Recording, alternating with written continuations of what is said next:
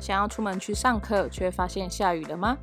半夜有个问题卡住，想破头，好不容易找到课程可以学习，却发现三个月之后才能上课吗？在 Joy to Know 就去学，我们相信学习应该是充满喜悦的。因此，我们的课程长度皆为五十分钟，每堂课你都能学会三件事，借由五个章节，快速就能学会一件事。透过音频课程的学习方式，提供你获得迈向成功与快乐所需的专业知识，让你轻松就能学得会，快速就能用得着，立即就能做得到。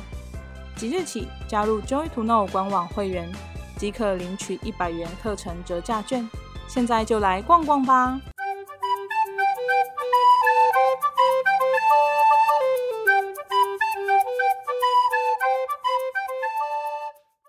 你好，我是 Joy Tono 执行长，我是 Anita。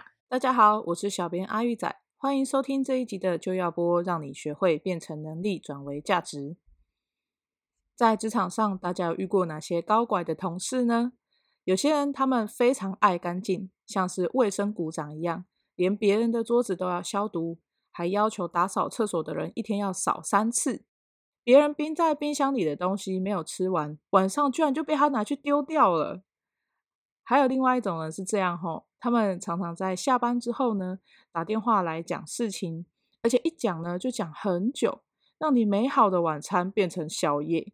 无奈的是，这样的人通常是主管，你还没办法拒绝他的电话。那另外一种高管的人呢，他们是非常爱问问题，已经跟他解释过了，还要一直问，什么都要干涉，让你在工作的时候没有办法得心应手。感觉自己处处受限，天天被监视。除此之外，其他高拐的同事还有很多很多种。我们应该要如何跟他们相处呢？今天就要来跟大家聊一聊。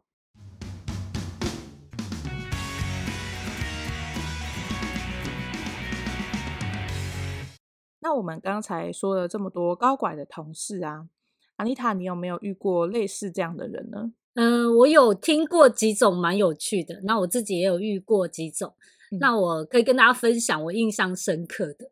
好啊，像是有一个是有个学员跟我分享，嗯、然后因为那件事真的让他超级无敌的困扰，嗯、就是他公司里面有一个同事啊，就是环保意识非常的过头，就是环保 达人，不是达人，他可能是英雄了吧？他任何环保小尖兵，对 对对。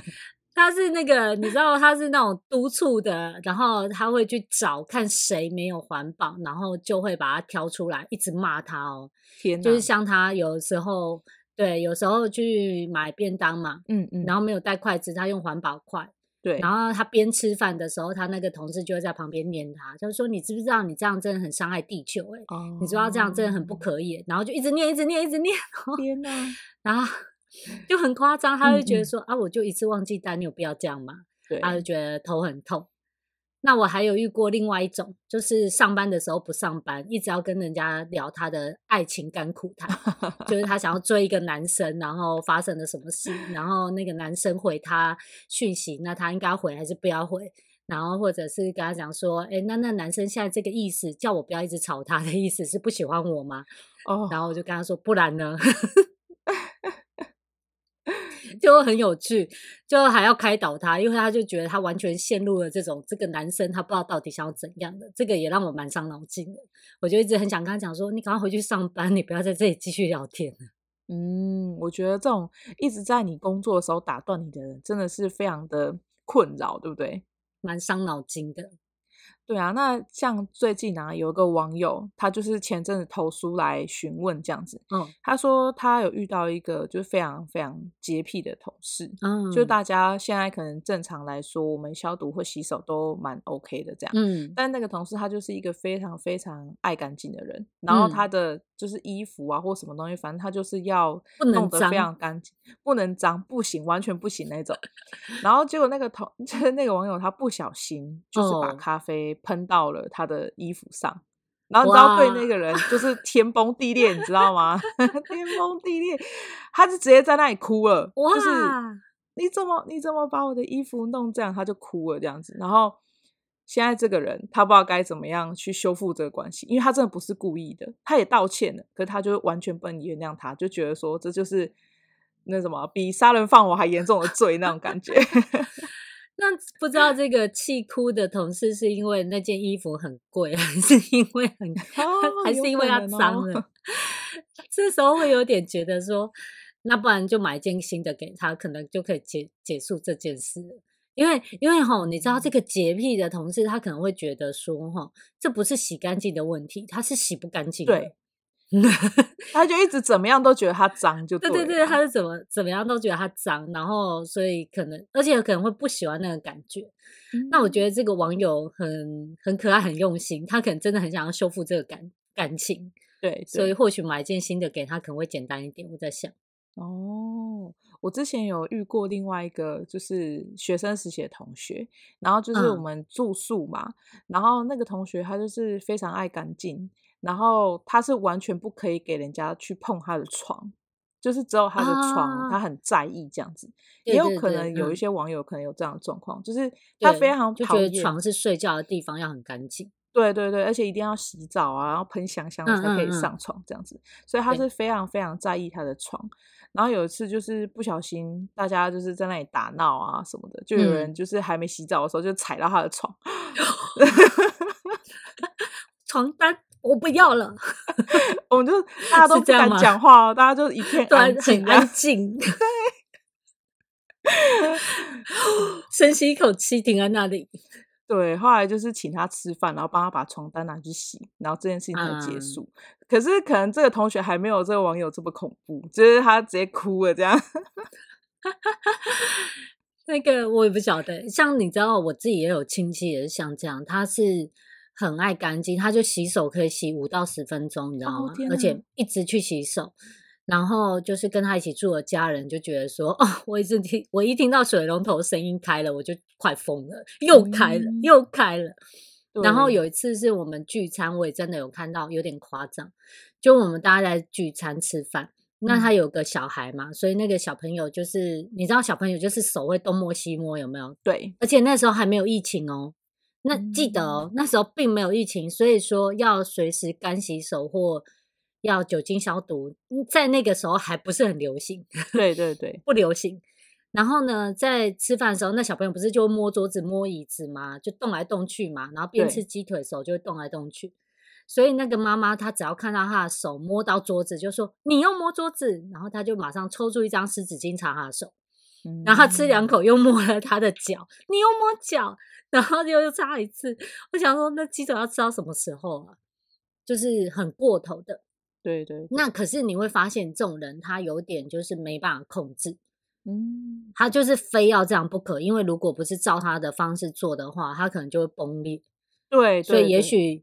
对，所以也许那个时候，我如果跟我那亲戚说，你买那和我小朋友，你就让他吃啊，他可能也会去旁边哭。哦，对，你们也有可能会吵起来。所以我觉得，如果说像是这样子的同事，他其实真的就是很强迫的需要这样，但你又跟他相处的话，我觉得也不要尝试 去踩他的底线，可能就是两个保持距离就可以相安无事，我觉得是一个比较好的方法。因为你是只要告诉他说，你不要这样啊，这样大家都很难做啊。我觉得可能会没有效果。嗯，我觉得保持距离是对的诶。你知道，就是我有一个远房的亲戚，嗯、他们家就是有很就是比较深的那种婆媳问题。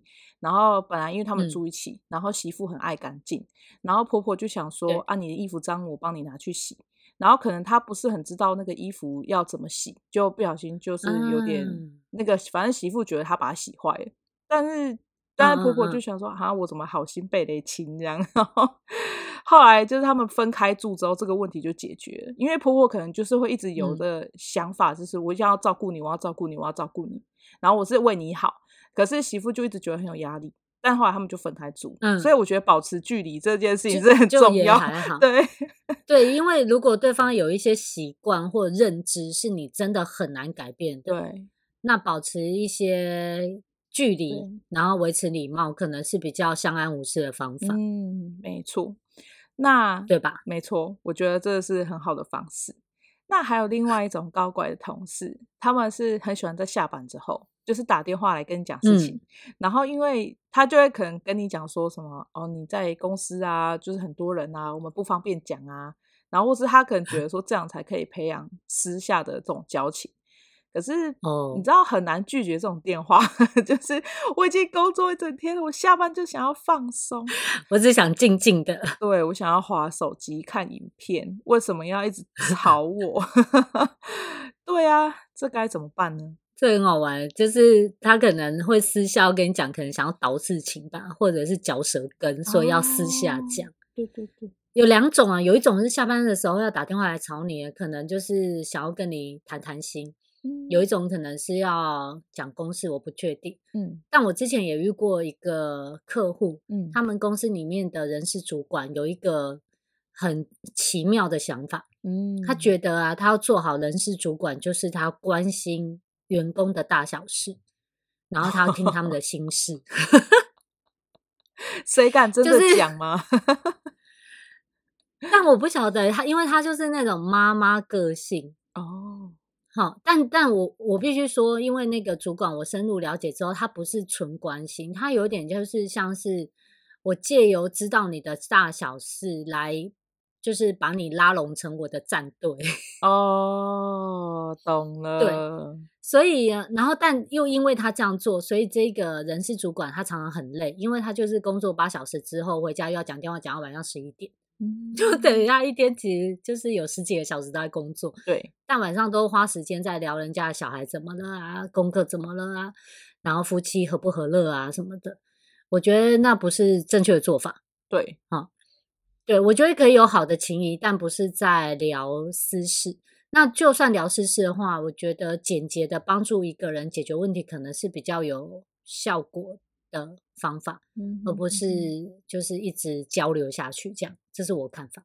嗯，有可能哦。之前我有一个经验是，同事很喜欢在就是工作的时候，他不是在私底下，他是在工作的时候，可能会一直 聊，一直聊这样，然后就会不小心聊太远，你知道吗？就是我可能只是、嗯、哦，觉得看起来有点累，然后就问说：“嗯，你怎么你怎么看起来那么累？”这是一种关心，然后我们就会回应嘛，就说：“哦，因为前一天加班。”然后他可能就开始叭叭叭叭排山倒海的，一直聊下去。对，我觉得这个的确要需要一点控制，他讲话不要这么多，这样。对啊，那如果又是下班时间，如果我们想要好好休息的话，我觉得就是看这个这个提问的人哈，他想要拿捏的分寸在哪里？对，譬如说他如果也也蛮喜欢这个同事，想跟他交流的话。嗯，那他可以去估计说，哎，那我可以跟你聊一下，我聊得开心，我就继续聊下去。但是如果我就觉得，哎，这可能真是问太多了，嗯，他可能就是，我觉得他可以学习一些好的沟通方式，让对方乖乖的闭嘴，或是让对方不要再问下去。哎，我讲一个例子哈，嗯，好，这是一种沟通技巧哦，就是有一种沟通技巧，就是你会借由回答去引发更多的呃对谈，嗯，对。对对对，我举个例子，譬如说，对方问你说：“哎，那你们晚上结果你们情人节去哪聚餐？”嗯，好，假设是这样。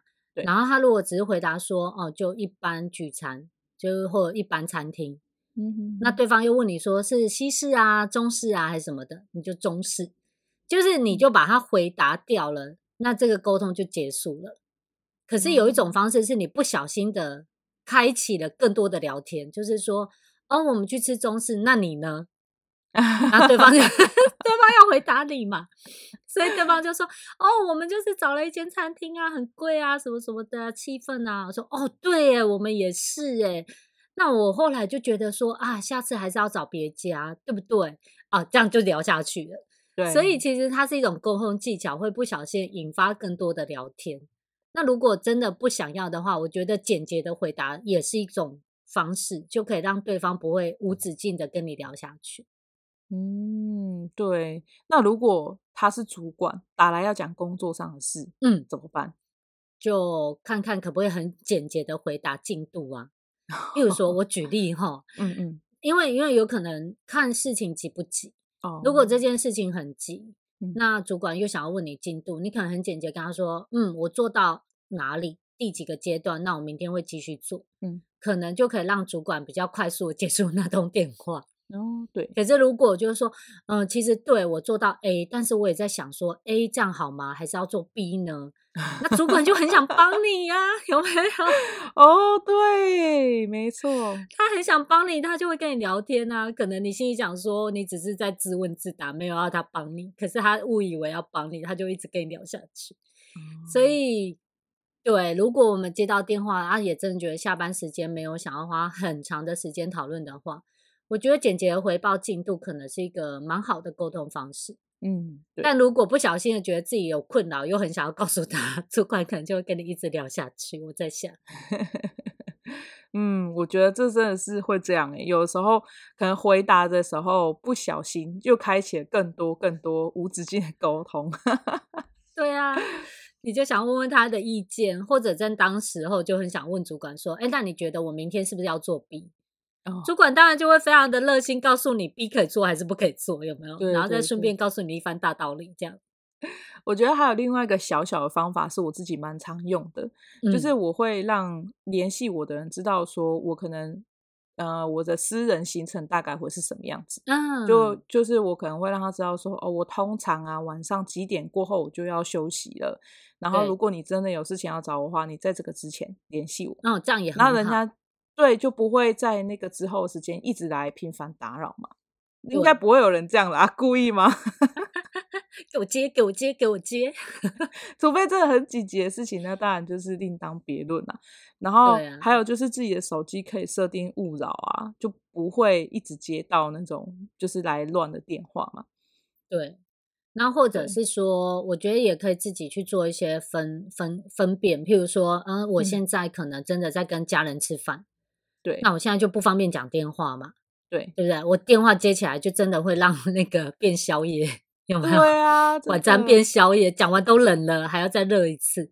对，所以可以简洁的回一个电话说：“哎，我现在在吃饭，我三十分钟之后回你电话。”我觉得这样子也是一个方式，嗯，可以去控制一下这个沟通不会太长，或者是在适当你可以讲电话的时候才讲电话，对吧？对对对。那还有一种方式是，有的时候我刚刚讲的都是蛮理性的主管，也有一种，呃，可能不是很理性，应该这样说，就 是不是很确定。就是我打电话来，只是想要一件事情完成。有的时候是打电话来分享我的观点，嗯，有没有？也有可能有这种主管哦，就是。打来来告诉你说啊，其实我觉得哈，我们工作态度应该要怎样啊？我们在公司要跟别人相处要怎样？我觉得可能也有那个我们的听众是遇到这样的主管，他就是对打来没有要干嘛，但是他就是会讲很多他的想法。嗯，他可能是有点像刚刚那个想要讲心事的同事，就是他只打电话来，希望有人听他觉得怎么做才是对的吧？嗯，像这种状况呢，我觉得。可以这样做，就是请听一段时间之后，就告诉主管说：“主管，我觉得你真的讲的还不错，我觉得我可以思考一下，看怎么运用。”然后就让主管说：“诶、我等一下要出门了，或者是诶、欸，我等一下有小朋友要弄，所以我们明天到公司再说。”嗯，这也是一个很好的沟通方式。就又就是你让主管有适时的抒发，但又不会无穷无尽。然后又在一个好的点赶快结束这个沟通的话，他就不会一直讲下去。嗯，我觉得很有道理耶。那如果主管他打来不是讲他心事，是想要问你的心事怎么办？我应该要告诉他吗？我笑了，你知道为什么吗？因为我最近有一个学员来告诉我说，他有遇到那个公司老板。就是他们其实有点像是季度考核还是年度考核，有点想要问工作状况。嗯，可是呢，在那个过程当中，在问季度的状况，其实他问进去心事，他就问他说：“问你最近跟女朋友相处的怎么样？然后怎么不结婚什么的？”嗯，那因为那个氛围被那个被那个老板啊，就是就是呃呃，应该怎么讲？就是。在那个氛围之下呢，那个老板把他弄得就是很好，你可以相信我，我可以帮助你这样。哦、所以呢，这个这个学员他就把心事告诉了老板，哦、就是说哦，我跟女朋友相处怎么样啊？什么？其实我们以前遇到什么问题啊？后来怎么样啊？对。然后他讲完了之后呢，后来后来这个老板就把他的心事常常在众同事面前讲出来。哦天哪！就常常讲说，你看呐、啊，你们就是这样，你看才结不了婚。然后那个学长就觉得他整个就觉得我再也不相信你了。真的真的，这会这样没错。对，他就觉得说，妈呀，我跟你掏心掏肺，你现在在事后给我放马后炮，然后在别人 面前酸我这样子，他就觉得很崩裂。所以呢，为什么会讲这个故事？是因为如果啊，这个老板想要问你的心事，你你可能要自己判断一下，因为我可能不是很详很清楚详细的状况。如果你需要的话，你也是可以来找我一对一，我可以协助你处理掉真实的状况是什么。但如果 但如果呢，基本上就是呃，他问你的心事，你基本上没有想要聊的话，你就是说，你也不要跟他讲说，哎、欸，这是我私事，你不要问那么多，好不好？哦，太强硬了。这样超尴尬的，对对对，对你可能跟他讲说啊，一切都还不错啊，我们都嗯都还不错，就这样。我觉得轻描淡写的结束可能是一个比较好的方法。嗯，对，不要觉得说终于有人要听了，然后就开始狂讲。对对对，你知道我们昨天才吵架，就是因为那个电视剧。对对对对，所以我觉得看你自己的拿捏。你如果觉得他可以信任，然后你也很想要就是寻求老板帮助，你可以跟他聊。但如果你不太确定，你就用一般就是比较中立的角度结束这个沟通就好了。嗯，那但是哈，记得也不要自己再开启沟通说，说我们都还不错啊。那老板你呢？你们可能就会聊心事聊很久。没错，我刚才突然想到有一个状况是，如果就是在公司当中，然后有人在传谣言。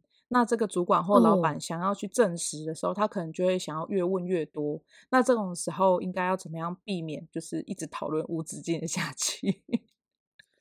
这个谣言，嗯、呃，可能看是他老板的动机是想要厘清谣谣言吗？嗯，应该是吧。如如果是厘清谣言，那我觉得问的问的方向都会是朝向具体事实的方向啊。譬如说，你有做这件事吗？嗯、那如果你没做这件事的时候，当时你在做什么事？嗯、可能这时候都是很具体的嘛。那我觉得也是应该要回答，嗯嗯除非除非你真的是那个 谣言的制造者，可能就会想要避免这样他问你这样，所以看状况。如果是在厘清谣言，我觉得就是是据实以告就好了。哦，对，所以也不要就是陷进去跟他讲其他更多的谣言。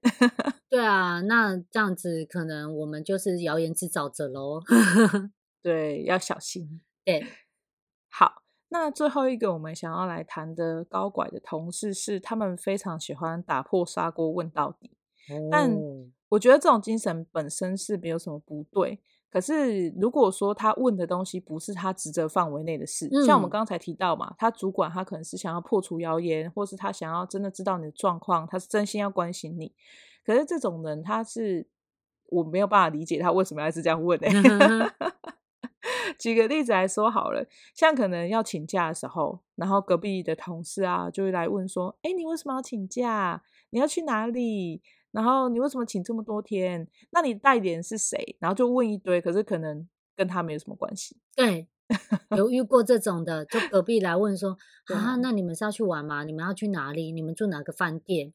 那你们花多少钱？有没有问好久？对，那这样我们要怎么样？就是避免这种 混乱在工作当中发生。嗯，我觉得其实就是适当的给予资讯。嗯，然后我觉得把握一个程度，就是当然对方要问你，他可能是要跟你嗯有一些情谊的交流，关心你嘛。嗯，但是毕竟上班的时间，一个是你可能不想让人家问很多，一个是你没有要跟他聊很久。对，我觉得我有一个课程叫双赢沟通的诀窍，这个课程可以帮他，因为呢，嗯，其实呃拒绝也是一种艺术。你要怎么样好好的让对方开心的闭嘴，真的是一个沟通技巧，对吧？开心，你不会想要跟他讲说，你不要问那么多，又不关你的事，对，那就不开心的闭嘴啦，对吧？对对。那开心的闭嘴是你会让他觉得说，哦，他问到点就好了，他不要再问下去。嗯，怎么说？要怎么做？对吧？所以可以来上一下这堂课哦，所以现在不会得到答案，要上课哦。有啦，我会教一下。其实我觉得简单的说哈，简单的小技巧是这样子，就是你友善的告诉你旁边的这个人，你要做什么，嗯，然后就马上接一句话是你要做的事。哦，我举个例子哦，嗯、就是说，嗯，对，我们是要去花莲玩，诶，那我现在有个报告，我先赶哦，嗯，是不是就让对方马上知道你其实有别的事要做，你们要跟他继续聊天？对，对，或是呢，你可以告诉他说，嗯，我们是去玩三天没有错，但是我现在啊有一个电话要打，我先去打电话。嗯，这些方式呢，都是让对方马上知道说，哎，你其实有别的事要做，你们要跟他聊天。可是你也不是觉得说，呃，我不想告诉你，而是现在我有更重要的事情要办。我觉得通常这个技巧是蛮好的。嗯，我觉得这方法很不错哎。你知道，像我儿子很常这样对我。嗯、哦，真的好厉害哦！我就跟他说，哎，小孩要洗澡了，他就说，嗯，好，我等一下会去洗啊，我先把这个游戏打完。就是他马上就是他让你知道他有更重要的事情要做，对他来讲更重要。有没有？妈妈就想要生气，你现在要去洗澡都几点？然后他就说：“嗯，好，我等下就去。”他也没有跟你说他不去，但是他也把电动打完，他就会去了。对对，所以我觉得这个方式确实是可以让人家闭嘴，但不一定会开心。妈妈就闭嘴了，妈妈不一定会开心，但是有闭嘴。对。妈妈有在突然定呆了一下，我要不要再念你这样？对啊，因为他就要去了嘛，就算了这样。嗯，对对对对对。他还有另外一种高拐的人，是在执行一个计划的时候，嗯呃，就是他也是会一直问，嗯，然后呢，他问东问西的这个方式是，我们可能提出来，假设说啊，我们要办一个活动好了，然后他就会问说，那你要花多少钱？那有人来做这件事吗？那你怎么样怎么样，就给很多的质疑跟意见这样。那我们可能觉得说，我这个计划已经是万无一失，你为什么要一直问？然后结果他就是一直提出反对的意见，但他都不出手说解决方案是什么 啊？那怎么办呢？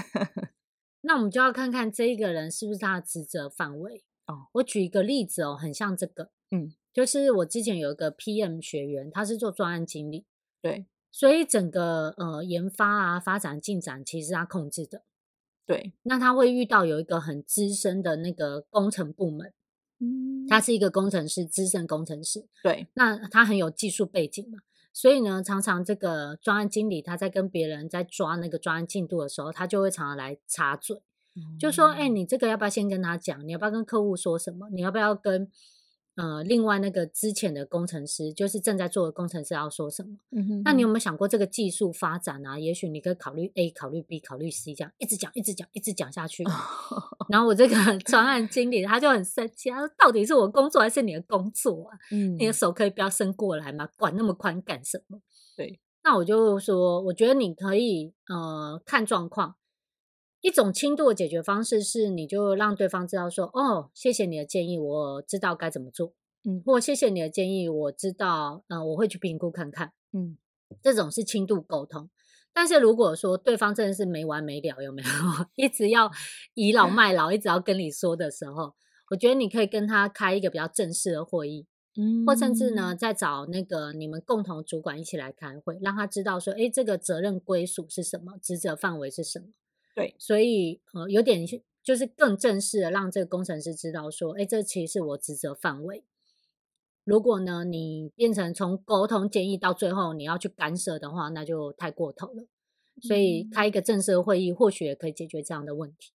嗯，我觉得正式会议是一个很好的解决方法。嗯，不然的话，有点像是说，如果你不开一个正式的会，然后你现在听了这个工程师的建议。